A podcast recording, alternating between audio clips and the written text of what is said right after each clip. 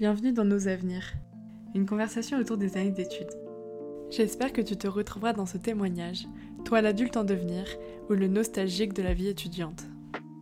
On se retrouve aujourd'hui avec Lorraine, 23 ans, aujourd'hui étudiante en sciences politiques à Nanterre. En 2014, après un accident, elle s'est retrouvée paralysée des jambes. Après des semaines de convalescence, elle va mieux, mais elle est toujours en lutte en tant qu'étudiante handicapée. Aujourd'hui, elle du journalisme, mais elle est également élue à Fos et elle a créé l'association Cité des Chances, une association qui veut créer l'envie de s'engager en politique chez les jeunes en réalisant par exemple des simulations parlementaires ou encore des visites à l'hémicycle. Elle a toujours cumulé bénévolat, travail et ses études. Malgré un emploi du temps très chargé, le côté pratique qu'elle peut voir tous les jours dans son engagement politique sert à confronter ses connaissances avec la vie pratique. Bonjour déjà, est-ce que tu veux bien te présenter Lorraine euh, Je déteste cette question. Alors, euh, par où commencer pour me présenter? Bah du coup je m'appelle Lorraine, Lorraine Lolo, j'ai 23 ans, depuis pas longtemps. Je vieillis. Euh, j'ai 23 ans, bah, je suis étudiante en sciences politiques, euh, journaliste depuis peu, élue à la ville de Fos, dans le 95, dans le Val d'Oise, près de Roissy, de Goussainville, si vous ne connaissez pas. Dire de plus, et je suis directrice générale, enfin cofondatrice et directrice générale de l'association Cité des Chances depuis maintenant 3 ans presque. Ok. Bon, écoute, on va faire un petit, euh, un petit débrief de ton parcours pour arriver jusque-là. Est-ce que tu veux bien nous raconter euh, ce que tu as fait euh, à la sortie du bac? À la sortie du bac, déjà, rien que les bacs, j'ai changé un petit peu. Donc, de S, sciences de l'ingénieur, à. Je suis passée à ES. Donc, à la suite de ça, en fait, contre l'avis de absolument tous mes professeurs, je suis partie en DUT technique de commercialisation euh, ASSO, donc euh, spécialisé commerce international, etc. Donc c'était beaucoup de marketing, de la com, mais surtout beaucoup de marketing. Sauf que euh, je détestais le marketing, donc je sais pas qu'est-ce que je suis partie faire là-bas. je pense que j'aimais surtout le fait qu'il y, ait beaucoup d'euros, parce que j'adore parler. mais au final, bah, en six mois, j'ai arrêté. Euh, ouais, en 6 mois, j'ai arrêté. Bah, D'une part parce que j'étais malade, en plus, j'aimais plus. Je me posais beaucoup de questions sur voilà, est-ce que j'allais continuer dans ça ou pas. J'ai arrêté. Euh, je suis restée bah, deux mois chez moi parce que j'étais assez gravement malade. Euh, et à la suite de ça, j'ai fait un j'ai fait un service civique à la mairie de Fos. Du coup, mon, ma mission, c'était développer, développer l'implication citoyenne notamment en faveur du cadre de vie, donc il y avait un aspect euh, environnement, etc. Euh, en plus, ce qui est drôle, c'est que j'avais pas postulé pour ça à la base, j'avais postulé pour aller au service communication. Au final, j'ai beaucoup travaillé avec le service communication, mais j'y étais pas. Euh, donc voilà, après j'ai fait un, un, service civique. à la suite de ce service civique, je me suis dit, bah, même si à la base, en fait, j'avais hésité entre le droit et la science politique, quand je suis sortie de ce service civique, je me suis dit, ok, je crois que je veux vraiment aller en sciences politiques en fait. Et du coup, bah, c'est ce que j'ai fait. Donc j'ai refait euh, le fameux APB, admission post-bac de l'époque, euh, ancêtre de Parcoursup. Sauf que euh, ce logiciel n'aime pas beaucoup les gens en orientation. Donc tu as beau avoir un très bon dossier, etc. Parce que j'avais un très bon dossier au lycée. J'ai eu aucun de mes choix. Donc je faisais partie des 21 000 étudiants en affectation juste avant le changement de parcours sup. Donc bref, j'ai forcé, forcé, forcé, forcé. Euh, j'ai négocié à droite à gauche et je me suis retrouvée euh, en sciences politiques euh, à Nanterre. Enfin, en gros, on a un, semestre droit sciences politiques. À la fin, tu choisis est-ce que tu restes en sciences politiques ou est-ce que tu vas en droit? enfin, plutôt l'inverse, que tu restes en droit et tu vas en sciences politiques. Et voilà, en gros, c'est ce que je fais. Et là, j'ai toujours pas fini mes études de sciences po. Ok. Donc euh, de, faire de faire le droit et la, science politique dès le début, ça t'a vraiment conforté dans l'idée que tu voulais faire science politique Ah mais oui, totalement. Mm. Ah mais moi, le droit, euh, non, c'était mort de chez mort. Mm-hmm. Enfin, je, je savais que j'aimais pas ça. Euh, j'étais beaucoup plus... en fait, je savais que j'aimais pas le droit privé, en fait. Tout ce qui était droit civil, etc., je détestais. Euh, dès qu'on parlait de droit constitutionnel, j'étais là, ok, super. Euh, donc, comme en sciences politiques, je savais qu'on avait du droit constitutionnel, qu'on avait euh, du droit des collectivités territoriales, un petit peu, etc.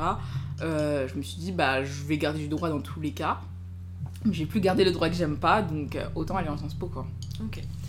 Et comment tu l'as vécu de bifurquer comme ça de voix en voix, de devoir te chercher tout ça? Comment ça s'est passé pour toi?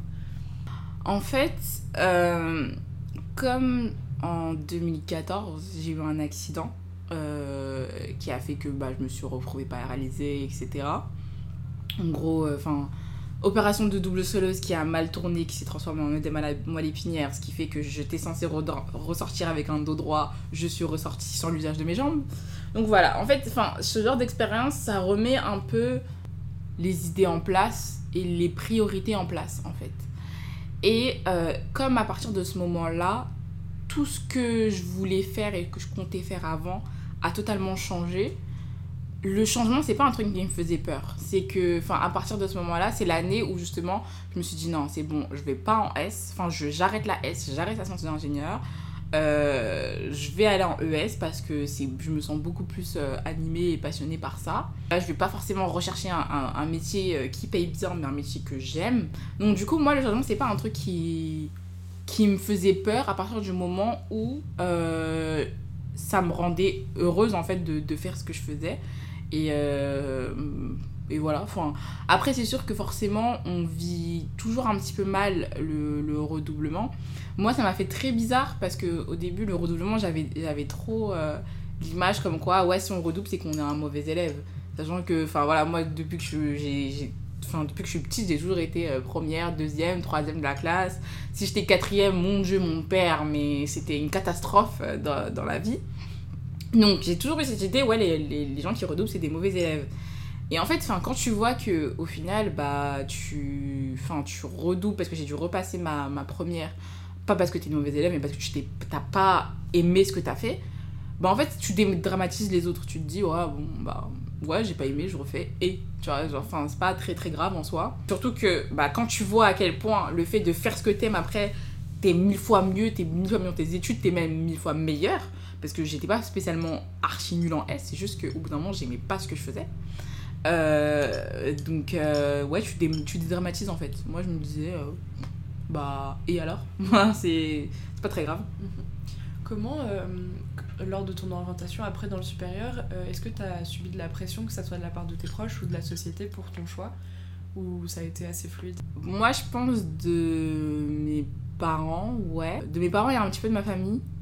Euh, qui, ouais, pour eux, bah, en plus, on n'a pas eu tellement de redoublement dans la famille, etc. Donc, j'étais un peu genre, qui est-elle? Que fait-elle? Pourquoi elle fait pas comme tout le monde? Donc, même mes petites sœurs, d'ailleurs, n'ont jamais redoublé jusqu'à maintenant. Euh, qu'elles sont dans le supérieur aussi. Donc voilà, tout le monde a eu un parcours assez. Euh... Enfin, peut-être pas tout le monde, mais quasiment tout le monde sur les six enfants a eu un parcours assez linéaire. Donc euh, ouais, ça leur faisait peur, et puis ils comprenaient pas ce que je faisais, ils comprenaient pas ce que je voulais faire. Enfin, même la science politique, au début, ils se disaient... En fait, il y a beaucoup de gens qui ont l'image de la science politique comme euh, en mode tu fais ça parce que tu veux devenir ministre ou tu veux devenir euh, maire, j'en sais rien, enfin des trucs des, des, des fonctions qui ne sont pas des métiers d'ailleurs. Donc on est en mode, ouais, ben si on, si on t'élit pas, qu'est-ce que tu feras Tu vois, genre, oui, mais sauf que la science politique, ça mène à plein d'autres choses. Donc euh, donc c'était pas mal d'a priori, pas mal de, de méconnaissances, en fait, tout simplement, de, de ce genre de filière, etc. Mais je pense pas que ça a spécialement Enfin, je pense pas que ça m'a vraiment mis la pression, forcément un petit peu, parce que c'est ta famille, etc. Et que bah, tu as envie de rendre fier tes parents, etc. Donner le bon exemple à tes soeurs, parce que quand tu es un petit peu, euh, entre guillemets, l'aîné, euh, tu as aussi cette pression-là. Euh, mais voilà, ça va, je l'ai globalement bien vécu. Et, et maintenant, je pense que si je dis à mes parents, ouais, je vais faire autre chose que sciences politiques, ils me diront mais n'importe quoi, c'est fait pour toi, tu vois. Enfin, c'est. Voilà quoi. Maintenant, c'est assez une évidence en fait. Mhm. Comment tu dirais que tu as évolué euh, depuis euh, la toi de 18 ans, euh, mais d'un point de vue plus personnel, au niveau, je sais pas, de ta maturité, tes valeurs, tes engagements? Bah, De toute façon, 18 ans, c'est l'âge bah, auquel je suis rentrée dans le supérieur. Donc, au niveau maturité, je pense que ce qui m'a changé, c'est de travailler. Mhm. déjà, la, la, la, valeur de l'argent, bah, ça, ça change beaucoup de choses de devoir bah, acheter tes premiers trucs toi-même, gérer tes sous, euh, de voir que ah bah 500 euros euh, ça part vite en fait donc euh, tu comprends mieux tes parents aussi bah, le goût du travail. Tu j'ai découvert le monde du travail aussi à 18 ans. Donc, euh, moi, je trouve que ça m'a fait. Ouais, ça m'a fait prendre en, maturité, forcément. Euh, donc, ouais. Après, je pense que. Je pense que c'est vraiment à partir de 21 ans que j'ai commencé à vraiment me sentir adulte. Avant, euh, voilà, enfin, ouais, j'avais 18 ans et ça ne changeait pas grand chose pour moi. Mais ouais, je pense que c'est vraiment vers 18 ans où j'ai commencé à me sentir ouais, adulte, avec des responsabilités, avec un compte à gérer, avec euh, plus de responsabilités aussi dans, dans les postes que j'exerçais. Donc euh, voilà. Et euh, ouais, donc pour toi, c'est vraiment lié au travail. Est-ce que tu veux nous raconter un peu les expériences professionnelles que tu as eues à partir de tes 18 ans? Alors, déjà, à partir des 18 ans, j'ai fait beaucoup de bénévolat. Donc j'ai travaillé pour des associations comme la FEV. c'est une association en gros enfin d'aide. Enfin, en gros, tu as t'as un jeune ou une jeune que t'accompagnes sur toute l'année euh, qui a des difficultés. Moi, en l'occurrence, euh, il avait des difficultés au niveau de la lecture. Il avait 8 ans, il me semble, 8 ou 9 ans. C'est là où je suis entrée chez Eloquentia aussi. Donc ça, c'était tout ça sur le campus de Nanterre d'ailleurs. Ensuite, après, j'ai élargi à d'autres types d'engagement. où en fait, je suis devenue... Euh, enfin, je suis entrée au Conseil régional des jeunes d'Île-de-France. juste, après, juste après mon service civique, en fait. Euh, et c'est aussi l'année où j'ai, commencé, euh, où j'ai lancé, euh, enfin j'ai co-créé l'association Cité des Chances avec Brandy Boloco. Donc du coup, bah, je baignais déjà dans, cette, dans cet univers-là. Après, au niveau vraiment professionnel, professionnel, bah, déjà, mon service civique, bah, c'était ma première activité rémunérée. Euh, ensuite, après, j'ai fait plein de petits boulots. Euh, j'ai fait. Euh, bah, j'ai notamment travaillé à l'accueil de la mairie, j'ai notamment. Enfin, au service scolaire de la mairie aussi. j'ai travaillé en tant qu'assistante juridique dans un grand cabinet à la Défense. Donc voilà, j'ai vendu des petits, euh, des petits services à droite à gauche, aussi tourné vers l'entrepreneuriat où j'ai vendu toutes mes compétences en, en communication, etc. Euh, donc j'ai collaboré avec des petites marques. Après, j'ai j'ai un peu aussi touché en mode euh, influenceuse pour des, pour des petites marques, pour des petites marques simplement. Donc donc voilà. Donc j'ai ouais, fait pas mal de, pas mal de choses depuis mes 18 ans quand même, l'air de rien. Et comment euh, tu arrives à gérer tout ce que tu fais à la fois? Est-ce que des fois tu t'es pas un peu perdu à avoir l'impression de faire les choses pas forcément à 100% en, faisant, en cumulant tout? Pas spécialement. là où j'avais pas l'impression de faire les choses à 100%, c'était surtout au niveau de mes études. Parce qu'en fait, euh, enfin, moi, à partir du moment où j'ai eu mon accident, euh, en fait, rester six mois enfermé dans un hôpital, quand tu, quand tu ressors en fait de ça, bah, rester, déjà physiquement, c'était compliqué de rester assis sur une chaise des heures de, de la journée. Mais en plus, enfin, tu te dis, mais il y a tellement de choses à découvrir en fait, que qu'est-ce que je vais aller perdre mon temps à m'asseoir sur une chaise et, et, à apprendre de manière classique en fait. Donc moi j'avais envie de, de, littéralement toucher à tout. Euh, donc ouais, après ça a été difficile de me... Bah de, de, parce que l'air de rien, bah, je me sens un peu obligée de faire des études vu le système actuel. Donc euh, ouais, ça a été compliqué de se reconcentrer sur ses études et de faire ses études à 100%. Et c'est d'autant plus compliqué, je pense, que bah, il y a aussi une, espèce d'incompréhension des autres étudiants. Euh, et étudiante, euh, où en fait, bah, déjà, il y, a une double. Enfin, pour deux raisons. D'une part, tu as les étudiants et étudiantes qui ne travaillent pas à côté parce qu'ils n'en ont pas besoin. Euh, donc, du coup, ils ne comprennent pas pourquoi tu travailles à côté et que du coup, tu n'es pas là les trois quarts du temps ou la moitié du temps. et tu as les gens qui ne comprennent pas non plus euh, que tu des, des, engagements associatifs. Donc ils vont te dire, ok, tu peux travailler si tu veux, mais pourquoi tu as des engagements associatifs, tu vois, genre en mode, euh, t'abuses, genre, euh, t'es encore plus jamais là que tu devrais déjà l'être par rapport à ton travail. Donc ouais, je me sentais un peu comme un... Enfin, je me suis très vite sentie comme un ovni dans mes études. Et même, enfin, tu sais, t'as as des gens qui ils te voient passer les années alors qu'ils te voient jamais en cours, ils sont en mode, mais t'es qui toi déjà On t'a jamais vu euh, donc, euh, ouais, ou même, enfin, au final, je dépendais aussi des autres étudiants pour, euh, pour recevoir les cours, etc. De, qui sont en mode, ouais, enfin, t'es un peu un ovni pour nous. Et on, on, te, le fait, on te le fait ressentir. Donc, Voilà, après, il y a aussi le phénomène des réseaux sociaux. Donc, forcément, quand on voit dans ta, dans ta story Snapchat à l'époque que t'es euh, es à l'Assemblée nationale au lieu d'être en amphi d'histoire de, de je ne sais quelle matière, oui, ça fait un peu bizarre, pense aux autres. Ouais, je sentais que je faisais pas 100% euh, dans mes études, mais en même temps, je me suis. Enfin, je me suis très vite épanouie ailleurs et autrement. Et j'ai très vite euh, bah, aussi compris que je pouvais aussi apprendre autrement et différemment des autres. Parce que au final, enfin, même si euh, je travaillais à côté, j'avais des engagements, etc., je trouvais que tout ça m'aidait à mieux comprendre euh, mes matières en fait. Justement, c'était le côté pratique que, euh, qui, me servait, qui me servait énormément. Enfin, quand tu fais de la communication politique, quand tu fais de, je sais pas, même assistante juridique, parce que le droit, ça compte de notre matière, quand tu travailles à la région et que tu as une matière qui s'appelle pouvoir locaux, bon, les liens se font assez rapidement, tu vois. Donc, donc voilà. Mais au début, c'était assez frustrant, mais au final, je me vois pas faire autrement. Et c'est que même si je dois recommencer les études pour je ne sais quelle raison, je me verrai pas faire autrement en fait. Mm -hmm c'est logique pour moi. Et euh, est-ce que des fois ça a été un peu dur, peut-être au niveau euh, de former des amitiés? C'est quoi la place de l'amitié euh? Est-ce que tu as réussi quand même à nouer des liens qui te sont chers maintenant pendant tes études? La plupart de mes amis, je les ai connus depuis que je suis petite, depuis que j'ai 3 ans, ou depuis que je suis au collège, ce genre de choses. Sachant que moi j'ai pas mal bougé en plus d'établissements, etc. Moi j'ai toujours eu la bougeotte, je pense, en fait, en vrai. même avant mon accident. Après, oui, j'ai noué quelques petites amitiés euh, au, pendant mes études. Mais bah, à partir du moment où c'était pas l'endroit le, où je passais le plus de temps. Je pense que mes amitiés les plus solides que j'ai que j'ai construit après mes 18 ans, euh, c'est des personnes que j'ai rencontrées dans le milieu associatif justement. Mm -hmm.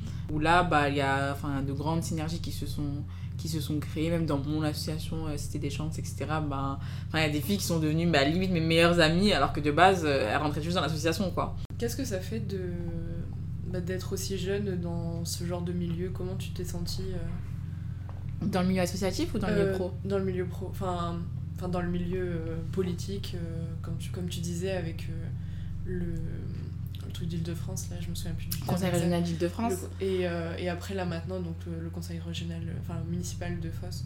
Alors, bah déjà, il faut savoir qu'au conseil régional des jeunes d'Île-de-France, euh, finalement, euh, si j'étais assez jeune, je crois, parce que j'avais 19 ans, je crois. Donc, ça allait jusqu'à 26 ans, si je me souviens bien. Donc euh, ouais, je pense que la moyenne d'âge, ça devait être 23 ans à l'époque. Donc j'étais quand même assez jeune par rapport aux autres, je trouve, en tout cas. Donc ça dépendait. Euh, mais ça va, je me sentais pas non plus un ovni du fait que je sois jeune. Là comment, où je... Euh, comment t'en es arrivé à, à, rentrer et à vouloir participer à ça? En fait, un peu totalement par hasard. Euh, en fait, je sortais de mon service civique, je me disais, bon, ben, qu'est-ce que je vais faire après? Parce que j'avais vraiment pris goût à, bah, à l'engagement par mes autres par mes autres engagements associatifs et, le service civique. Je me suis dit, bah, j'ai pas m'arrêter en si bon chemin. Finalement, être engagée, ça me plaît bien et j'apprends plein de choses et, euh, c'est cool. Et en fait, euh, à l'époque, le, conseil régional de, des jeunes de France, ils, avaient lancé une campagne de publicité sur Instagram, sur les réseaux sociaux en fait. Et en fait, du coup, il y a Brandy Boloco, donc celui avec qui j'ai cofondé l'association, qui, qui voit la pub pour le conseil régional des jeunes et qui dit Ah, mais Lorraine, tu devrais faire ça en fait. Et du coup, il me l'a envoyé sur, euh, sur Insta et j'ai dit ouais, ouais, je regarderai après. Et j'ai regardé et je me suis dit, mais c'est trop bien, genre je devrais, je devrais candidater. Et euh, du coup, bah, j'ai candidaté. Euh, on devait faire soit une lettre de motivation, soit une vidéo. J'ai fait la, plutôt la vidéo parce que j'aime bien, j'aime bien créer, enfin j'aime bien créer tout ce qui est web et tout.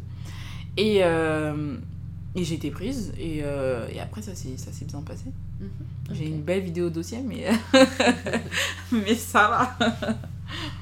Et après, euh, maintenant, euh, du coup, pour le conseil euh, municipal Pour le conseil municipal, ça c'est encore autre chose. Parce que euh, là, pour le coup, je suis vraiment jeune. Mm -hmm. là, je sens que je suis jeune. Parce que, enfin, je sais pas si je devais faire une moyenne d'âge. Je pense franchement que la moyenne d'âge, elle serait autour de plus de 40 ans, c'est sûr. Donc je pense autour de 45. Quelque chose comme ça. Donc, euh, peut-être même un petit peu plus, hein, je sais pas. Non, je pense qu'autour de 45, sûrement. Donc du coup, parce qu'il faut savoir que la plupart des élus en, en France, de manière générale, euh, la majorité sont déjà retraités. Donc euh, dans, le, enfin, dans notre euh, conseil municipal, on a des, on a des actifs hein, des, qui sont encore en activité et qui ne sont pas à la retraite. On a quand même aussi des gens qui sont à la retraite tout simplement. Donc déjà, je suis la seule étudiante. Euh, donc c'est assez particulier. Par exemple, bah, là, on est en période d'examen. Euh, je pense que j'étais la seule qui était absente parce que euh, y a, enfin, ça arrive à tout le monde, à chaque élu d'être absent. Mais euh, du coup, ouais, je suis un peu la, seule qui a des examens à côté. Je suis un peu la seule qui a des devoirs après les réunions. Donc voilà, c'est assez, assez particulier. Mais je trouve que dans le conseil municipal, enfin, je trouve que le fait que je sois jeune, c'est au contraire, c'est une force. Parce que. euh, Enfin, c'est une force parce que du coup, je peux amener un point de vue différent qu'ils n'ont pas. Enfin, qu'ils et elles n'ont pas. Donc c'est assez cool. Après, c'est vrai que parfois, tu, je me dis que si on était plusieurs jeunes, ce serait plus simple de se faire entendre sur des trucs. Alors que là, je dois un peu le porter toute seule. euh, ok, euh, par rapport à, à- Je sais pas, par rapport à la jeunesse, je pense qu'on devrait faire ça. Nanani, nanana. C'est assez déconcertant. Mais je dirais pas non plus que c'est. Euh, Enfin voilà, je le vis bien. Genre, je le vis bien. En plus, je suis la. je- du coup, je suis la petite chouchoute. euh, on me demande alors ça s'est bien passé tes examens et tout. Enfin, franchement, ça va. Genre, il n'y a pas de. Il a pas de. euh, de, de mépris envers ce que je peux dire. Il n'y a pas de. euh, non, mais t'inquiète, je connais mieux parce que je suis plus âgée. Enfin, moi, j'ai pas, pas spécialement ressenti ça. Euh, ils vont peut-être avoir plus de. Ils vont peut-être être plus sceptiques sur des trucs qu'ils connaissent pas, les réseaux sociaux, etc. Euh, mais dans, dans, en somme, euh, ça se passe, ça se passe plutôt bien. Par contre, moi, j'ai déjà eu affaire à des, euh, à des réunions politiques euh, plus partisanes. Enfin voilà, je vais pas citer les partis, euh, je vais pas m'attirer les ennemis, mais en gros des, des, des partis politiques de gauche où, euh, bah en fait, euh, dans la salle, j'étais un peu bah, déjà la seule jeune, la seule racisée souvent, parfois la, une des seules femmes, une des rares femmes. Là, je le sentais beaucoup plus, le mépris. Quand t'as des gens qui sont bah, qui sont là depuis 20 ans, 25 ans en politique, donc plus que ton âge, euh, clairement, il y en a qui te, prennent, euh, qui te prennent un peu de haut et en mode euh, ouais, moi je sais ce que je dis, euh, je sais ce que je fais, euh, c'est pas toi qui vas nous apprendre la vie, euh, machin. Donc, euh, ouais, là je ne ressentais plus ce mépris, mais franchement, au niveau euh, municipal, non. Au niveau régional, euh, ça allait aussi. Donc voilà, ça dépend. Comment t'as appris à, à exprimer ton point de vue, à te sentir légitime Est-ce que maintenant tu dirais que c'est le cas Enfin, tu te sens vraiment légitime dedans? Oui et non. je pense que ça dépend le sujet. Ça dépend le sujet. Il y a des sujets où je me sens de plus en plus à l'aise et légitime pour en parler. Enfin, je sais pas, par exemple, sur les, sur les questions de la jeunesse, la jeunesse en banlieue, je me sens de plus en plus légitime et pour en parler. Enfin, je sais que quand j'arrive dans des, dans des réunions politiques, euh, de partis politiques justement, où je parle du RERD, je sais qu'il n'y en a pas un dans la salle qui prend le RERD régulièrement, en vrai. Donc, ouais, là, genre, je sais de quoi je parle et j'ose, euh, j'ose en parler euh, très librement. Et, euh, et justement, c'est même moi qui les challenge en mode, ok, quand tu, là, t'es en train de me répondre, mais est-ce que tu sais vraiment de quoi tu parles? Donc, sur ces questions-là, enfin, sur plein de petites questions comme ça que je sais que je vis réellement euh, et que je suis confrontée à ces milieux-là euh, souvent, ouais, j'ai pas, j'ai plus de soucis de légitimité. Après, forcément, la question de, bah, de la jeunesse, en fait, parce que l'air de rien, en fait, on dit souvent que les jeunes ne militent pas. Enfin, les jeunes ouais, ne militent pas, ne sont pas très politisés, etc. Mais euh, moi, je dis ça dépend quels jeunes, en fait. T'as des jeunes à 18 ans, ils sont à Sciences Po Paris. Je caricature le truc euh, volontairement, mais ils sont à Sciences Po Paris. Ils sont engagés dans l'associatif depuis qu'ils ont euh, 12 ans, 13 ans. Il y a des gens, enfin, moi, je me souviens de. de comme j'ai été hospitalisée et scolarisée euh, à Paris 16e, euh, à mes 16 ans, première fois de ma vie, je me retrouve avec des jeunes parisiens, en fait. Et je me rappelais que, par exemple, ils connaissaient tous les noms des ministres. Et moi, j'étais là, mais... Moi, je connaissais le Premier ministre, déjà, c'était beaucoup, tu vois. Premier ministre, président, après, fallait pas trop m'en demander, tu vois. Il y a le fait de... Ouais, tu te dis, est-ce que je suis vraiment légitime? Parce qu'il y en a qui militent depuis beaucoup plus longtemps que moi, etc. Mais, enfin, ça, après, je pense que ça s'apprend. Et je pense que, bah, l'air de rien, bah, ouais, j'ai commencé à vraiment m'engager, entre guillemets, depuis, que, depuis mes 16-18 ans. Maintenant, voilà, j'ai- bah, maintenant, j'ai j'ai- bah, j'ai 23 ans, ça fait quand même quelques années et je commence à avoir à, acquérir quand même de l'expérience. Donc je prends confiance aussi euh, petit à petit. Après je pense qu'il y a forcément ce côté où ah t'as des gens qui, qui s'y connaissent peut-être un petit peu mieux que toi ou, ou t'as l'impression parce que aussi je pense que par exemple les mecs ils sont ils sont spécialistes pour faire semblant qu'ils en savent plus qu'ils n'en savent réellement donc euh, ouais en plus enfin après t'apprends justement euh, justement que c'est beaucoup une question de confiance en soi et ça te dé- dédramatise le truc maintenant euh, il y a des trucs sur lesquels je me sens un petit peu moins euh, légitime, bien que concernée. C'est que par exemple, bah, par, mon association, par mon engagement, etc., en faveur des banlieues, on m'associe beaucoup à tout ce qui est euh, banlieue, quartier populaire, etc. Sauf que, euh, oui, c'est mon cas, mais sauf que je trouve que je ne fais pas partie non plus euh, des plus populaires de ceux que je prétends représenter ou que les gens prétendent que je représente. Donc je trouve que euh, c'est beaucoup moins demandé. Et autant je suis à l'aise à parler de ce que je connais, de ce que je vois, de ce que je constate, mais je trouve que parfois on me demande de parler au, nom d'une jeunesse que, bah, que certes je fréquente ou que je croise tous les jours euh, pour des réseaux ou pour d'autres, mais ça n'est pas moi non plus.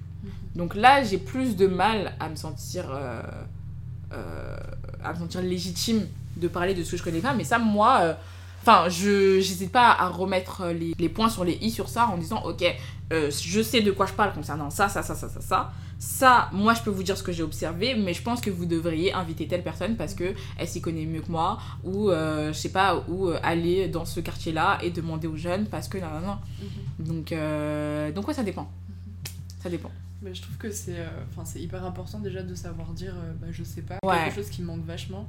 Et j'aimerais bien que tu parles un peu plus de ton association, justement, bah, de comment ça s'est passé pour la fonder et puis euh, bah, de ce que ça t'a apporté, s'il y a eu des moments forts. Alors, en fait, l'association. En fait, finalement, c'était ça, c'est, venu assez naturellement. Dans le sens où, moi, je sortais de 6 mois de service civique. Je venais de rentrer au Conseil régional des jeunes d'Île-de-France. Euh, Brandy, lui, de son côté, il, il, avait, il était rentré au conseil d'administration euh, de l'IUT de Sceaux, parce qu'il était étudiant à l'IUT de Sceaux à, l'époque, et, au Parlement des étudiants. Donc en fait, on était tous les deux euh, un petit peu en- engagés comme ça, et en fait, on s'est rendu compte que le point commun entre lui et moi, c'était que bah, moi j'ai grandi à Clichy-sous-Bois, euh, lui il a grandi à Sarcelles en tant qu'enfant adolescent avant d'arriver euh, à Fos et Louvre, euh, enfin Fos pour moi et Louvre pour lui. Et en fait, on s'est rendu compte que bah, on, s'est engagé par des rencontres, euh, etc. Un peu par hasard en vrai. Parce que par exemple, lui, il s'est présenté au conseil d'administration parce qu'il y a une fille qui lui a dit Eh Brandy, viens, on se présente ensemble. Il a dit Ouais, pourquoi pas C'est tout bêtement comme ça. Moi, bah, si j'avais pas été malade et que euh, j'avais pas. euh, fait ce service civique là et justement peut-être pas euh, au service euh, peut-être que si j'avais été au service communication j'aurais vécu mon service civique aussi différemment. Enfin voilà on s'est retrouvés en, politique entre guillemets engagés un peu par hasard. Et en fait on s'est on s'est dit justement dans ces mondes là on rencontrait pas de jeunes comme nous. En fait on s'est dit mais justement nos potes de, de, de base qu'on connaît depuis qu'on est petit pourquoi ils sont pas engagés pourquoi elles sont pas engagées euh, euh, aussi Enfin voilà, et justement, on rencontrait justement des, des jeunes. euh, Enfin voilà, le- la caricature euh, de l'étudiant euh, jeune, blanc, qui vient de je ne sais quel arrondissement de Paris, qui a des parents instituteurs ou je ne sais quel avocat, j'en sais rien. Des, en tout cas, des classes sociales assez élevées. Quand on rencontrait des jeunes et quand on rencontrait pas de jeunes, on était un peu des intrus en fait dans le monde de l'engagement et qu'on s'est retrouvés là par hasard. Et en fait, on s'est dit, bah en fait, il faut qu'on on y remédie parce que justement, on s'est très vite rendu compte que en étant seul à porter cette voix-là dans une, dans une salle où il y a plein de gens, et ben t'as du mal à te faire entendre parce que t'es seul. Et aussi pour des raisons aussi euh, assez systémiques où justement bah, on prend de haut parce que t'es jeune, euh, parfois parce que t'es noir aussi, faut le dire, parfois parce que t'as pas les codes, t'as pas un langage assez soutenu à leur, à leur, euh, à leur goût, t'es pas forcément. Enfin, moi, je. Parler en public au début c'était très compliqué pour moi, etc. Brandy, Brandy et moi, bah comment au final on est, bah, on est rentré par hasard, donc par une rencontre. Et surtout, on a appris sur le tas. Pourtant, euh, des cours d'éducation civique, on en a eu, comme tout le monde. Euh, des cours d'histoire géo, on en a eu. Enfin voilà, on nous a parlé quand même de la politique. Mais vraiment, ce qui nous a intéressé, c'était le côté pratique. Et c'était le côté, euh, ok, bah par une rencontre, on y est arrivé. Donc en fait, on s'est dit, il faut qu'on recrée comment nous, on est arrivé en politique, dans le milieu de l'engagement, pour d'autres jeunes. Et du coup, on s'est dit, bah, ce qu'on va mettre en place en premier, euh, déjà, on va aller dans les lycées, les collèges, euh, parce que euh, bah, c'est la meilleure façon de toucher le, le, maximum, le maximum de jeunes, même si là, on, on espère s'ouvrir également aux jeunes qui sont déscolarisés, parce qu'on ne faudrait pas les laisser non plus dehors de, de, de, nos actions. Donc voilà, on s'est dit, on, on, va aller auprès de ces jeunes-là, les rencontrer, pour leur dire hey, on existe et tu sais, tu peux faire ça. Parce que si nous, personne ne nous l'avait dit, ou qu'on n'avait pas découvert plus tard, on ne saurait pas. Et euh, on va les faire justement apprendre en faisant, en pratiquant, en faisant justement euh, des simulations parlementaires. Et euh, nous, on a, on a eu à cœur de dire en fait justement que, contrairement à ce que moi on me disait quand j'allais en sciences politiques, en mode ok, c'est pour devenir ministre, c'est pour devenir président, et c'est voilà, de leur dire en fait, tu, rien que dans le processus de vote d'une loi, t'es pas obligé d'être député pour que ta voix compte ou pour, pour jouer euh, un rôle dans le processus de, de vote d'une loi. Donc on a mis des lobbyistes, on a mis des députés, on a mis des journalistes, on a mis des associations, on a mis euh, la commission des lois. Enfin voilà, on a mis plein de rôles dans la simulation parlementaire. Du coup, il y avait aussi un aspect orientation, etc. Euh, et voilà, on s'est lancé comme ça. Donc c'est passé tout bêtement de bah, de cette réflexion-là qu'on a eue. Et après, on a tapé sur Google comment euh, créer une association. Donc, tu avais tout le, le, truc euh, en ligne qui t'expliquait, ok, euh, les, les, petits documents, etc. Donc, on a trifouillé, etc. On a payé le petit, le petit truc en ligne pour publier au, journal officiel. Et bam, on s'est lancé. Puis après, on en a parlé autour de nous. ça a pris de l'ampleur. Enfin, d'autres nous ont rejoints. Et on a continué, on a continué. Et aujourd'hui, on est 60. On sait pas comment on a fait, mais on est 60 aujourd'hui. Donc, voilà. Est-ce qu'il euh, y a eu des moments forts, vraiment, des choses qui te marquent encore maintenant? Bah moi je pense déjà la première simulation parlementaire, forcément c'est ce qui nous a... Je pense que c'est ce qui, nous a le plus marqué. Voir les élèves au début et à la fin.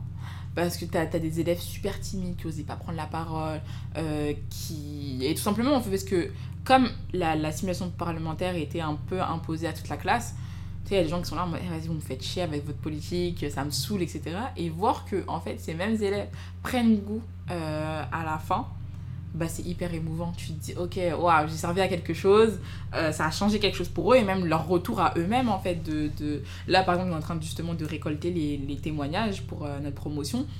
Et ouais, c'est hyper, hyper touchant. Euh, même, euh, enfin, qu'est-ce qui m'a aussi marqué Les premières visites à l'Assemblée nationale avec euh, les élèves aussi, où genre ils arrivent dans l'hémicycle, ils disent Ah, mais c'est tout petit en fait Et t'es là, en fait, ça les a aidés à, à démystifier en fait ce que c'est l'Assemblée nationale et en fait de dire, bah en fait, enfin, en tout cas en Ile-de-France, bah, c'est à quelques arrêts de métro de. quelques arrêts de RER et de métro de chez nous, c'est pas non plus. c'est pas, pas la Maison Blanche quoi, enfin c'est assez, euh, ouais, c'est assez, assez marquant et assez touchant. Et au contraire, est-ce qu'il y a eu des moments où tu t'es dit euh, que bah, des moments particulièrement durs où tu t'es un peu remise en question? En fait, c'est le, le, travail qu'une association prend, sachant que tu n'es pas payé. Sachant que bah, là, on est en 2020, bientôt 2021, je touche toujours 0 euros de, euh, de Cité des gens. Donc, il y a des associations qui se professionnalisent très très vite, etc. Nous, ça n'a pas été notre cas. En fait, la question de, de l'argent, finalement, ça a été un. Ça a été dur à vivre parce qu'en fait, bah, justement, contrairement à plein. à d'autres, gens, euh, enfin, d'autres étudiants, par exemple, qui, bah, qui travaillent et qui sont engagés, bon, bah, c'est. Enfin, non, qui étudient, pardon, et qui sont engagés, bon bah ils sont engagés c'est cool ils font leur truc à côté des cours euh, ils sont épanouis c'est cool bah moi en fait j'ai toujours dû euh, bah, étudier travailler et été engagée. Donc, enfin, être engagée, c'est un choix de toute façon. Mais j'aimais tellement ça que je me voyais pas lâcher. Mais sauf qu'en fait, quand tu sors euh, d'une journée où as déjà, euh, t'es parti 3 euh, heures en cours, puis t'es parti 6 heures au travail, et que tu sors et que tu dois faire une réunion de 2 heures avec ton, ton, ton, groupe de travail dans, ton, dans ton association, tu te dis, mais qui m'a envoyé faire ça en fait? Donc, ouais, en fait, c'est un les, les, moments les plus durs, c'était justement bah, quand on a dû. Euh, enfin, quand on se rendait compte du, du, tout le travail que ça demandait.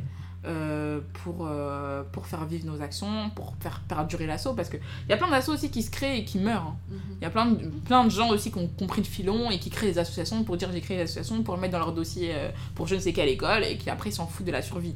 Nous, on s'est toujours dit, qu'on veut que l'assaut vive, même si, genre, euh, lui et moi, parce qu'en fait, le, le, le- but de l'assaut aussi, c'est aussi des jeunes pour des jeunes. Donc, clairement, on va pas euh, continuer à les diriger. En tout cas, on n'a pas le souhait de les continuer à les diriger à, à 40 ans. On laisse justement passer le, le, flambeau à d'autres à d'autres jeunes. Donc, en fait, le, tout le travail nécessaire pour faire perdurer une association, euh, c'est ça qui était dur euh, la faire évoluer, la faire. euh, Enfin voilà, l'adapter euh, à bah, plein de contraintes. Là, on essaie justement de la professionnaliser. Et en fait, justement, pour professionnaliser une asso, faut trouver des investisseurs.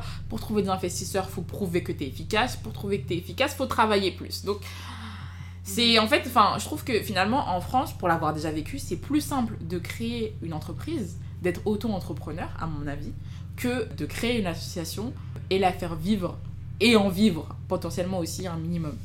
Donc voilà, donc ça c'est vraiment les coups durs euh, du monde associatif, ouais, je pense. Là maintenant avec du recul, il y a quelque chose que t'aimerais dire à la toi euh, de 18 ans? Déjà 20 en sciences politiques, qu'est-ce que tu vas faire en DUT Parce que je me souviens que en vrai, quand euh, donc j'ai- je suis partie en DUT parce que j'aimais bien le côté oral. Euh, J'aime écrire. Enfin, j'ai retrouvé goût à l'écrit euh, récemment. Non, il y a peut-être deux ans. Mais, euh, mais voilà, enfin, ok, t'aimes l'oral, ok. Mais j'avais aussi, je pense, ce côté autocensure où en fait, tous mes professeurs de, de l'époque, euh, je me souviens, il y avait le proviseur même qui m'avait fait une lettre de recommandation pour que j'aille en prépa. Euh, et en fait, moi, je m'étais. Et même, enfin, ma prof de- d'histoire géo qui m'avait dit, bah, passe le concours Sciences Po, en fait. Pourquoi, euh, pourquoi tu le passerais pas, tu vois? Et donc, j'étais. Enfin, je me suis beaucoup dit, non, c'est. Enfin, j'y arriverai pas, d'une. Je. Ouais, j'y arriverai pas. Je, je me suis dit, en fait, je préfère faire des études courtes. euh, parce que bah, je sortais de, ben, de plusieurs mois de, de maladie, enfin ça faisait déjà deux ans que j'étais malade, etc. Et même, enfin, même avoir mon bac, euh, j'ai dû lutter parce que j'avais plus de 200 heures d'absence à force d'être malade. Donc je me suis dit en prépa, je vais pas m'en sortir, euh, à la fac, je vais pas m'en sortir, etc., etc. Donc je me dirais déjà, va en sciences politiques, t'en es capable, voilà, tu perdras, enfin, tu perdras moins de temps, non, parce que je trouve que c'est quand même une. une enfin, ça m'a quand même aidé dans mon, dans mon parcours, et qu'au final, la, la- mes erreurs m'ont emmené là où je suis actuellement, et ça m'a aidé à savoir ce que je veux et ce que je ne veux pas. Euh, mais je lui dirais quand même ça, et je lui dirais, euh, bah, t'as toujours eu cette fibre, euh, cette fibre engagée. Euh, parce que voilà, depuis que j'étais jeune, depuis que j'étais ado, j'ai toujours eu ce, ce côté euh, féministe, euh, antiraciste, etc. par mes propres expériences. Donc en fait, bah, va dans cette voie-là. Tu peux. Enfin. T'es légitime à être engagé et finalement, bah. Ouais, va, va là-dedans en fait. Parce que, bah, à 18 ans, à peine, je connaissais pas tout ça en fait. Je connaissais pas le monde associatif, etc. Et euh, surtout, bah, n'aie pas peur. Euh, et fonce, tu vas connaître des défaites, tu vas connaître des trucs. Parfois, tu vas être encore plus malade. Parfois, euh, enfin, je me. Enfin, l'année dernière, non, il y a un an et demi, il me semble, j'ai fait mon premier burn-out parce que franchement, je travaillais trop. Ouais, c'était des coups, des coups durs, etc. Mais juste fonce. Et tu verras que au final, même les coups les plus durs, bah, tu sauras rebondir et tu sauras euh, euh, bah, t'en sortir et t'épanouir dans ce que tu fais. Euh, Comment ça s'est passé pour toi Est-ce que tu as pris ton indépendance enfin, Est-ce que tu es partie de chez tes parents tout de suite après le bac? Ouais. Euh, moi, je suis partie. Bah, je suis partie direct après le bac en fait. Dès que je suis entrée en DUTTC, euh, j'avais mon appart étudiant euh, parce que de toute façon, j'étais. euh, Enfin, de base, j'étais à Fos. Je me suis retrouvée à, à Sceaux, donc c'était du. Je passais du total banlieue nord à total banlieue bien au sud, bien au sud de, de Paris. Donc, après, je pense que c'était aussi une. Une, une volonté de partir, prendre mon envol, etc. Malheureusement, après, bah, je suis revenue chez mes parents parce que j'ai eu des gros problèmes de santé et que reste, vivre seule, ça devenait dangereux pour moi. Encore, enfin, dès que j'ai pu repartir, re- enfin, retrouver mon indépendance, etc., je suis, je suis repartie. Pour moi, ça me paraissait euh, bah, assez logique, en fait, finalement. Et euh, justement, la solitude, c'est quelque chose que tu as tout de suite bien vécu ou tu as mis un peu de temps à t'adapter Non, moi, franchement, la solitude, ça m'a jamais spécialement dérangée. Parce que déjà, il faut savoir que je suis quelqu'un d'assez sociable. Donc, et j'ai l'habitude de bouger donc de changer d'endroit, de changer d'établissement scolaire. Enfin, j'ai changé trois fois de lycée, euh, j'ai changé de collège aussi. Enfin, voilà, c'est pas. Le changement, ça m'a jamais fait peur. Euh, enfin, je pense aussi que comme j'étais petite, quand, quand j'étais petite, l'entreprise les, de mon père payait les colonies de vacances. Donc aussi, j'ai voyagé très vite euh, seule. À l'âge de 13 ans, j'étais en Angleterre seule dans une famille, etc. Donc voilà, moi, ça m'a jamais fait peur d'aller, de me faire des amis, etc. Donc au final, ça m'a ouais, ça m'a jamais fait peur. En plus de ça, enfin, j'adore être avec des gens, mais euh, j'ai aussi besoin. Enfin, j'adore être avec des gens dehors. Quand je rentre chez moi, j'aime être seule en fait. J'aime euh, justement, voilà, j'ai vidé mes batteries euh, de d'extraversion et d'ouverture aux autres, mais j'ai besoin de me reconcentrer sur moi-même et, et de ouais de me reconcentrer de me calmer de enfin voilà j'aime le le calme même si je suis quelqu'un d'assez agité dans la vie aussi donc moi j'ai toujours trouvé cet équilibre, euh, cet équilibre entre solitude et en même temps euh, être entouré, etc. Donc ça m'a jamais, euh, enfin ça m'a jamais fait peur. J'ai vécu seule, je l'ai très bien vécu. Par exemple à la fac de dentaire, bah j'ai pas spécialement beaucoup d'amis parce que j'y passe très peu de temps. Ça me dérange pas d'aller à travailler à la BU seule fois, enfin, je sais pas, par exemple, des fois, je travaille sur mon association, je me pose dans un café seul, ça me pose aucun problème. Des fois, je vais au musée seul, euh, des fois, je vais faire du shopping seul. Enfin, en vrai, j'aime beaucoup être avec des gens, mais j'aime beaucoup être avec moi-même aussi. Euh, je trouve que on est notre première, euh, première compagnie. De la même manière que j'aime parler aux gens, des fois, je parle à moi-même et on s'entend très bien, moi et moi. Trop cool. Est-ce que tu dirais qu'aujourd'hui, tu es épanouie dans ce que tu fais? L'air de rien, quand on prend mes activités les unes à côté des autres et qu'on les met, en fait, je fais de la politique au sens large, c'est-à-dire que l'associatif c'est de la politique, ma fonction d'élu c'est de la politique, j'étudie la politique euh, et même je travaille en tant que journaliste et c'est un lien direct avec la politique. Je fais ce que j'aime, je fais, je fais ma passion, je fais de la politique. Maintenant, euh, je trouve, ça n'empêche pas de critiquer le système dans lequel on vit et de se dire, ah, il y a quand même des trucs qui sont pas totalement adaptés euh, et qui pourraient faire que je m'épanouirais plus.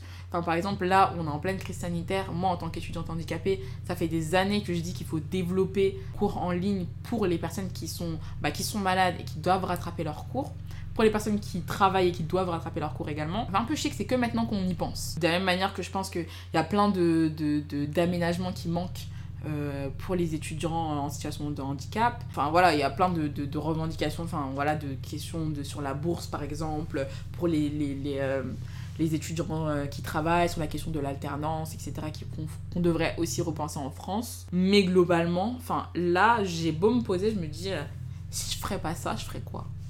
Je me vois nulle part ailleurs. Et, euh, et, je pense que je suis bien je suis bien là où je suis. Souvent dans la société, on nous, on nous dit ouais, tu dois choisir. Tu dois choisir, tu fais telle étude, tu dois choisir, tu fais tel métier et tu peux pas en changer. Mais je trouve que justement, je me vois pas retirer une seule activité que je fais en fait. Genre, euh, les gens me disent Ouais, mais tu serais moins occupé. Ouais, mais j'aurais un vide en fait. J'aime cet aspect créatif que je peux avoir à l'association, comme j'aime cet aspect euh, gestion d'équipe, comme j'aime euh, j'aime beaucoup étudier la sociologie, la politique, etc. et ça nourrit mes autres réflexions. Enfin, tout se nourrit en fait, donc je ne me vois pas enlever un élément. Donc, ouais, je trouve que je suis là où je devrais être. là, comme tu es. Bah, c'est vrai que tu baignes quand même bah, dans tout ce qui est politique, engagement, militantisme. Est-ce qu'il n'y a pas des moments où euh, ça devient trop pour toi et c'est trop anxiogène euh, et où tu as besoin vraiment de faire stop et de plus y penser du tout? Que les études. Études, à la limite, le travail aussi parfois, parce que bah, forcément, des fois, tu as envie de vacances, hein, ce qui est tout à fait logique. Mais en vrai, au niveau de, l'anxiété, moi, j'ai de l'anxiété que par rapport aux études. C'est-à-dire que. Euh Enfin, si je peux être un peu stressée pour plein d'autres trucs, mais vraiment de l'anxiété au sens, euh, au sens psychologique du terme, j'en ai que pour les études. Donc je pense que ça vient de ma famille aussi, parce qu'en fait, enfin, depuis qu'on est petit, on nous a toujours dit, euh, enfin, limite nos parents nous disaient, bah en fait, on est venu en France pour que vous fassiez des études et pour que vous excelliez dans les études.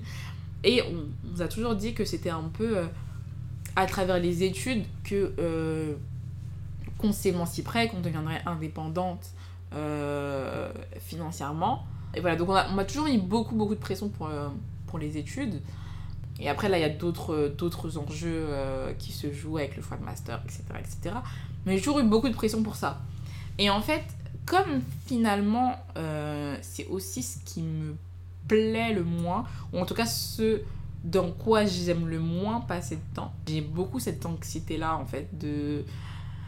Enfin, de, de, de, passer des examens, de, etc. Et je trouve que dans les études en France, il y a beaucoup cette notion de performance. Euh, qu'il n'y a pas forcément ailleurs en plus d'ailleurs, parce que j'ai quand même eu la chance de, de partir euh, dans d'autres pays, voir un peu comment ça se passe. Donc ouais, je trouve que j'ai que de l'anxiété par rapport aux études. Franchement, euh, l'association, je me suis jamais dit, euh, ouais, j'en ai marre, j'ai envie d'arrêter. Euh, tous mes autres formes d'engagement, je me suis jamais dit ça non plus. Euh, forcément, il y a des partis politiques où tu te dis, non, je vais pas rentrer chez vous parce que euh, non. Mais euh, non, franchement, tout le reste, j'ai jamais eu envie d'arrêter. Si dans les, dans les anciens tafs que j'ai eu, il y a des moments où, ouais, enfin, ça, ça me plaisait plus. Enfin, assistante juridique, je savais que je voulais pas faire ça. C'était plus un, métier, un, travail, comment dire, alimentaire. Enfin, voilà, travailler à, l'accueil, c'était bah, génial au niveau humain, etc. Mais voilà, je savais que c'était pas non plus euh, ce que je voulais euh, réellement. euh. Enfin, voilà, mais maintenant, enfin, maintenant, en tant que journaliste surtout, puisque au final, c'est un peu le métier que je vais exercer plus tard, même si, enfin, un des métiers que je vais exercer plus tard, puisque je pense que je continuerai à faire plusieurs choses dans tous les cas, bah, je suis pas spécialement anxieuse. Donc euh, après, oui, enfin, je pense que je suis quand même perfectionniste et j'ai vraiment le souci de bien faire, etc. Et du coup, euh, bah, parfois ça peut être euh, assez stressant. Mais franchement, je me suis jamais dit non, j'ai envie d'arrêter. Forcément, si forcément, à un moment, je me suis dit, est-ce que je devrais pas arrêter mes autres activités et me concentrer que sur mes études? Mais je me suis dit, je serais tellement malheureuse que non, je vais pas faire ça en fait. Est-ce qu'il y a déjà eu un moment où tu as dû faire quelque chose euh, qui était un peu contraire à tes valeurs? Enfin, peut-être en- parfois en communication, tu te dis, ouais, il y a des méthodes de communication avec lesquelles t'es pas spécialement d'accord. Euh, Enfin voilà, mais sinon, non. Ok. Bah, du coup, si on se tourne un peu plus vers l'avenir maintenant, est-ce que déjà t'es le genre de personnalité qui se projette sur le long terme ou pas du tout? Franchement, non. Parce que, en fait, je pense que à partir du moment où euh, tu. Comme dans mon cas, tu frôles la mort, en fait, li- littéralement, euh, par rapport à mon accident, en fait, bah, moi, j'ai appris à vivre euh, au jour le jour, en fait, finalement. Et à pas trop, trop réfléchir à l'avenir. Après, forcément, dans les études, voilà, quand on parle de ton choix de master, on demande quand même de réfléchir un minimum sur ce que tu veux faire plus tard, euh, etc., etc. Et il y a aussi cette, beaucoup cette culture de. euh, de, euh, de l'auto-entrepreneuriat qui pèse de plus en plus sur nous. On a l'impression un peu, sur Instagram, si t'as pas fondé ton, ton, ton, entreprise à 21 ans et que t'es pas déjà... tu payes pas enfin tu gagnes pas déjà 4000 euros par mois t'as raté ta vie mais donc ouais ça pèse un petit peu mais franchement non je suis plus euh, je suis plus à vivre au jour le jour. Je j'essaye de forcément je réfléchis sur qu'est-ce que j'aime qu'est-ce que j'aime pas qu'est-ce que je voudrais faire plus tard euh, qu'est-ce que j'aimerais euh, enfin voilà par exemple je me dis bah vu que je vais pas faire des chants toute ma vie je me dis bah quand je passerai le flambeau de l'association qu'est-ce que je ferai après enfin voilà forcément je me pose des questions comme ça Euh, mais moi je vis beaucoup euh, au jour le jour je pense que le maximum que je me projette ça va être euh, l'année scolaire prochaine je me projette, je me projette pas tellement dans dans 10 ans dans 5 ans dans dans, dans voilà quoi Mhm. je peux y penser parce qu'il faut mais enfin c'est pas très naturel pour moi quoi Ok. Est-ce que tu dirais que tu as confiance en l'avenir? Avec la crise sanitaire, de moins en moins. oui et non. Oui et non. Bah, en fait, déjà, avec la crise sanitaire, il y a plein de. Il y a plein de. Enfin, je trouve qu'il y a plein de raisons de douter de l'avenir, en fait. Déjà, euh, rien que euh, sur la, ce qui va se passer le semestre prochain, j'en sais rien. C'est assez anxiogène à, vivre. Après. euh, même dans le milieu du travail en fait Euh, parce que il y a de plus en plus de en tout cas moi les métiers qui m'attirent le plus sont de plus en plus précaires. Donc tu te dis, ah, est-ce que j'ai vraiment bien fait de choisir ce, ce métier-là? Donc, ouais, il y a beau... Enfin, moi, je trouve que j'ai plus d'appréhension par rapport à l'avenir que de confiance. Euh, mais par contre, je me dis que... euh, et je pense que ça, c'est une force de se dire que finalement, on a aussi un rôle à jouer. Enfin, tout à l'heure, je parlais de. Euh, enfin, là, je rencontre des difficultés en tant qu'étudiante qui, a qui est en situation de handicap. Ok, euh, peut-être qu'est-ce que, qu'est-ce que je peux faire politiquement pour changer ça? Est-ce que je peux. Euh, enfin, voilà, comment je peux porter le message qu'il y a des changements à faire etc. Et en fait, du coup, même si j'ai pas confiance en l'avenir tel que je le perçois, c'est aussi à moi de jouer un rôle pour que l'avenir soit meilleur, en fait. Et je pense que ça m'aide à, ça m'aide à tenir, ça m'aide à à trouver un, à trouver un, boost dans la vie tout simplement et, euh, et, à me dire que bah, les erreurs que j'ai faites enfin les, ouais, les erreurs que j'ai faites ou les difficultés que j'ai eues bah, j'ai pas envie que d'autres générations aient les mêmes. Donc je vais euh, faire en sorte de, voilà, de porter ce message là de faire du plaidoyer dans, dans le cadre associatif de porter un message en politique. Euh, et je me dis bah c'est ça, ça, fait partie de mon rôle et c'est aussi enfin ça devrait être le rôle de tout le monde aussi, mais moi plus particulièrement parce que c'est enfin, c'est vraiment le sens que j'ai voulu donner à ma vie en fait. Donc euh, je pense que contrairement à d'autres gens qui se disent, euh, qui sont très pessimistes par rapport à la politique dans le sens on pourra jamais rien changer, on sera toujours dans le même système capitaliste, machin, etc. Je pense que j'ai plus de confiance en l'avenir quand même que peut-être la moyenne. Mais je suis pas non plus en train de me dire ouais franchement dans 10 ans ce sera trop bien. non. non, non, je ne suis, pas, je suis pas non plus comme ça. Il faut trouver un, juste, un juste milieu et je pense que bah, souvent quand on, quand on... En tout cas, moi, quand euh, mes angoisses, elles sont souvent liées à des choses que je peux pas contrôler. Euh, comme ma maladie, c'est un truc que je ne peux pas contrôler. Je, je, quand je... Enfin, le fait que, par exemple, le stress a un, effet sur moi, euh, je ne peux pas tant... Je peux apprendre à gérer mon stress, certes, mais je pense que ce sera toujours dans une moindre mesure. Donc ça, c'est des trucs qui, qui vont m'angoisser parce que je peux pas y faire grand-chose, en fait. Le, sur ma guérison, etc. Euh, même si je peux faire en sorte de, de, de, bah, de me donner à fond en rééducation, etc., ça, reste quand même assez aléatoire. Mais euh, surtout ce que je me dis que j'ai un pouvoir dessus, euh, ça m'angoisse beaucoup moins. ok. Et d'un point de vue plus personnel maintenant, est-ce que est-ce que tu n'as pas peur de t'épanouir seulement par ton travail et pas personnellement avec tout ce qui est à côté, je sais pas, tes relations familiales ou autres euh, Non, pas vraiment, parce que déjà, rien qu'au niveau de mes amitiés, vu que bah, y a pas mal de, des amitiés que je me suis faites à l'âge adulte, enfin à partir de la majorité, qui ont été construites dans ces environnements-là, euh, ça me fait pas spécialement peur. Euh, je pense qu'il y a plein de, filles à mon âge, euh, à 23 ans, qui s'imaginent, je sais pas, mariées, avec machin, etc. Moi, franchement, je vis. Enfin, ça me dérangerait pas d'avoir. déjà, ça me dérange. Enfin, je pense que je vivrais pas forcément hyper mal. En tout cas, là, je dis maintenant, il se trouve qu'à 26 ans, je dirais autre chose, mais je vivrais pas forcément hyper mal le fait de pas avoir d'enfant. Euh je pense qu'au bout d'un moment, euh, sûrement si à 35 ans, euh, euh, je suis pas en couple stable, entre guillemets, oui, ça me frustrerait un petit peu.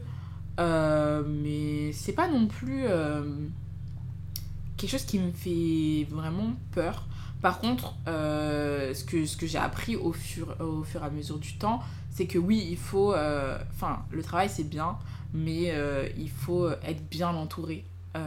déjà dans pour réussir à bien mener euh, les projets que, que tu que tu bah, que je mène tout simplement faut être bien entouré faut être bien conseillé faut être bien soutenu euh, parfois je suis malade tout simplement bah oui des fois euh, j'ai besoin aussi qu'on m'aide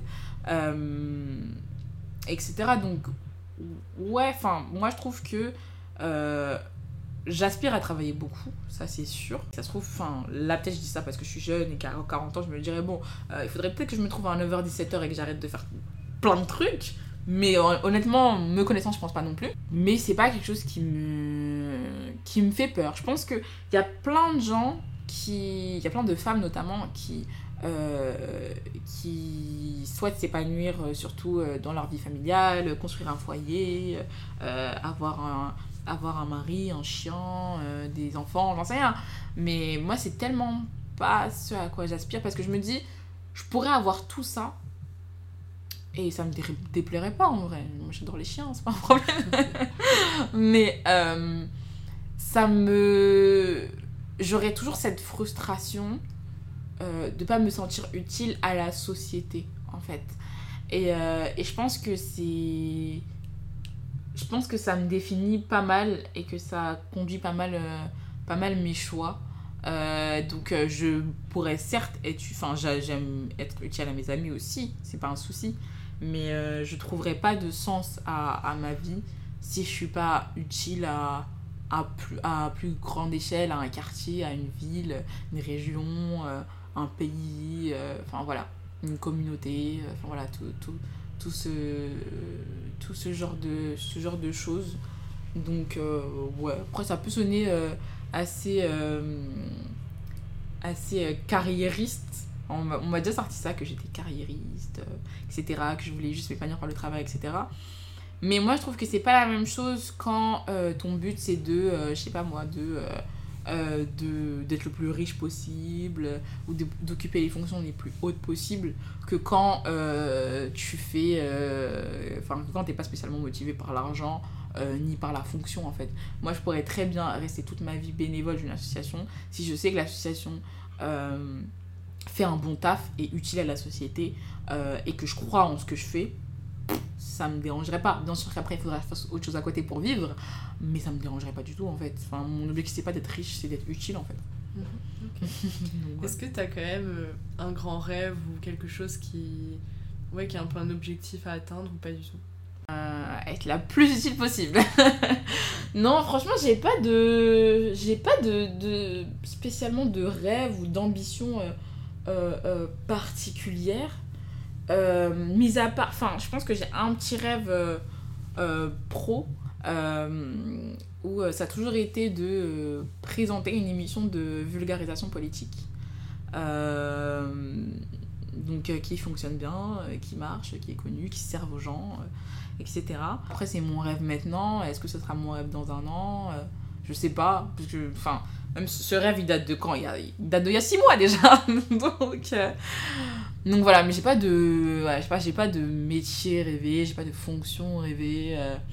voilà, je pourrais très bien m'arrêter après mon mandat là et pas continuer en politique, ça me dérangerait pas plus que ça non plus. Enfin, pas continuer avec une fonction politique, je veux dire, ça me dérangerait pas. Enfin, j'ai pas spécialement de, de, de, de rêve. Parce qu'en fait, je trouve que.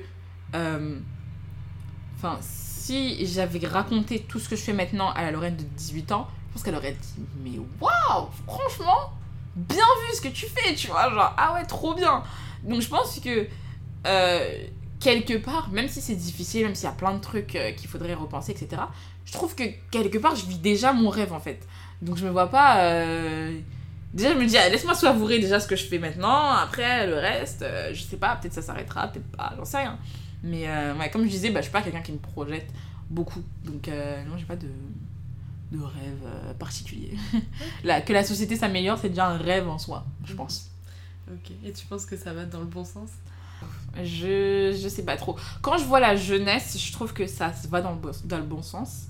Euh, c'est pour ça que je dis souvent, eh, franchement, les boomers en politique, il y en a marre parce qu'on a toujours les mêmes trucs. On a, enfin voilà, y a, dans la jeunesse, pour moi, il y a cette envie de changement. Euh, maintenant, est-ce que ça va dans le bon sens oui et non, parce que je trouve qu'il y a quand même cette, euh, bah, cette, euh, cette confrontation euh, avec l'ancien monde, en fait, finalement. Enfin, moi, ce que je dis, que j'appelle l'ancien monde en, en, en, politique. Et l'air de rien, c'est toujours cet ancien monde qui est au pouvoir, même actuellement. Donc, je me dis, forcément, pour avancer, je me dis, ouais, un jour, on va y arriver. Ah, mais des fois, j'ai un peu peur. Quand je vois les nouvelles lois, euh, enfin, quand je vois l'actualité parlementaire, j'ai un petit peu peur. Quand je vois les, la réforme du bac euh, également, j'ai pas mal peur pour la jeunesse d'après. Enfin, voilà, j'ai, j'ai plein, de, plein d'appréhensions sur l'avenir. Mais euh, je garde quand même espoir qu'on milite pour quelque chose et qu'un jour ça va payer et qu'on va se faire entendre et qu'on va réussir à à faire entendre nos voix, euh, même y compris dans les plus hautes sphères de l'État. Et j'espère que ce ne sera pas euh, pour, euh, les mêmes modes de gouvernance qui seront, qui seront appliquées parce que franchement, on nous a vendu des, des, ni de droite ni de gauche, on nous a vendu des, un nouveau monde en politique et selon moi, enfin, on a la même recette habituelle quoi. Donc on a même des, des anciennes recettes de, de communication politique ou de gouvernance politique euh, d'anciens présidents ou d'anciens ministres qu'on a connus. Donc, euh, donc voilà, moi je pense que la, la, la, confrontation elle est de plus en plus forte, mais euh, c'est justement quand les confrontations sont, sont les plus fortes qu'on peut, qu'on peut tout faire exploser en notre sens. Enfin, on a beaucoup cet idéal de la Révolution française. Bah, la Révolution française c'est un grand combat. Et moi j'aspire à, à, ça en fait, à combattre pour, pour changer de système et j'espère qu'un jour on y arrivera. Donc après j'ai pas j'ai pas la prétention de pouvoir déclencher une révolution parce que de toute façon quand on étudie toutes les révolutions euh, sur cette planète il euh, y en a aucune enfin elles ont elles sont toutes elles ont eu des éléments déclencheurs mais vraiment le truc qui a fait exploser c'était un truc qui n'était ni contrôlé ni choisi ni machin donc il n'y a pas genre quelqu'un qui s'est levé en disant je suis le leader de la révolution et non donc euh, donc voilà okay. Bah écoute, pour conclure, euh, qu'est-ce qu'on pourrait te souhaiter de meilleur d'un point de vue euh, personnel et après d'un point de vue professionnel? Euh, D'un point de vue personnel, de finir mes études, s'il vous plaît, j'en ai assez. j'en ai assez de souffrir là, avec ma maladie, etc. D'un point de vue personnel, de plus être précaire, je pense que ça pourrait être pas mal aussi. avoir une certaine tranquillité d'esprit de ce côté-là. Euh, ce qu'on pourrait me souhaiter, bah, être euh, la, plus, euh, la plus utile possible et, et participer à des changements majeurs, je veux dire pour la France, mais même pas forcément en fait pour, pour des gens, voilà, pour des gens, y compris moi-même. Et voilà, et d'être toujours épanouie dans, dans ce que je fais. Ok, bah, très bien, merci. Je vous mettrai toutes les infos dans les notes du podcast.